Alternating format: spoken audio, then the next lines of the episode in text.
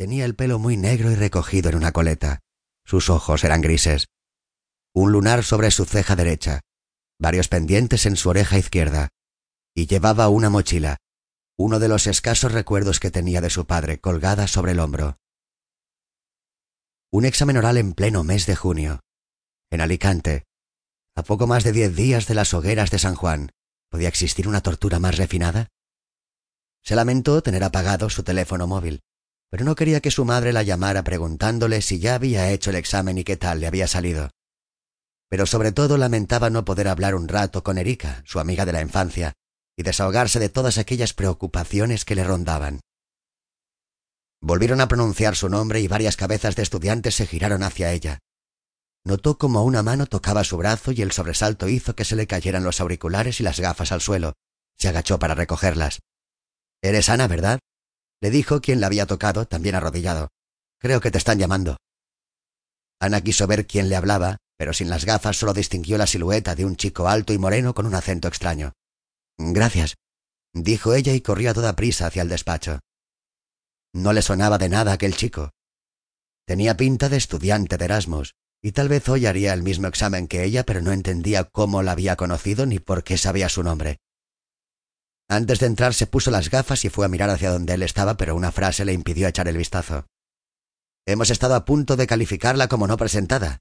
¿Es que no nos escuchaba? Ana observó a los profesores que formaban el tribunal que la iba a examinar.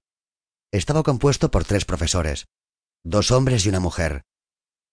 El que le había hablado tenía las manos cruzadas sobre la mesa y llevaba puesta una gruesa gabardina, a pesar del calor.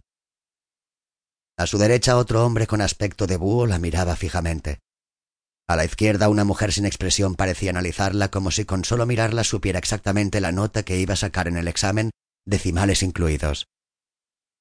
Lo siento, dijo Ana sentándose frente a los profesores y dejando la mochila sobre la mesa. Lo mejor era acabar con aquello cuanto antes. Los docentes, sin embargo, decidieron tomárselo con más calma y se mantuvieron en silencio casi un minuto, hasta que el de la gabardina, en el tono más monótono posible, pronunció las dos preguntas en que iban a componer la prueba. Lección 18. Sociedades de capital. Participaciones sociales y acciones. Lección 20. Modificaciones estructurales. Disolución parcial. Disolución. Liquidación y extinción de sociedades.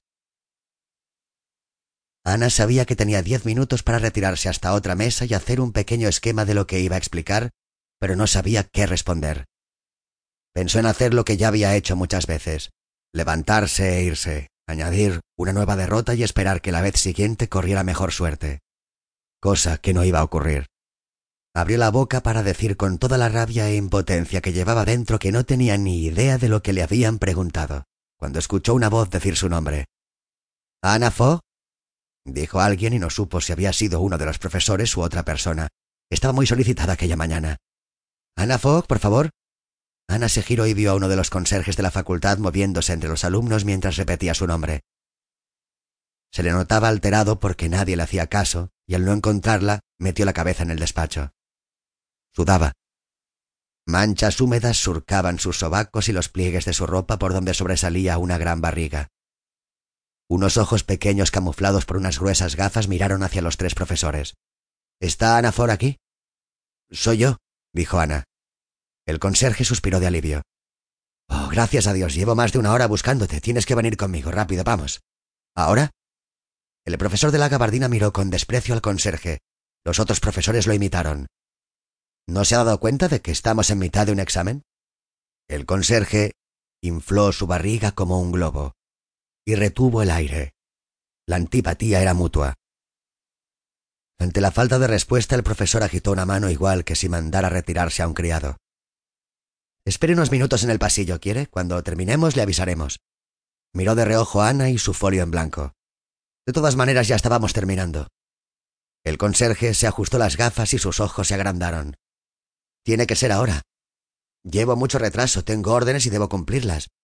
Ya tendrá tiempo la chica de hacer el examen otro día. ¿Órdenes? ¿Pero de dónde se ha escapado usted, Joaquín? ¿Del ejército? El profesor rió por la nariz. ¿Y se puede saber de qué general ha recibido esas órdenes, si puede saberse? Joaquín colocó los brazos en jarras, logrando que su figura se tornara.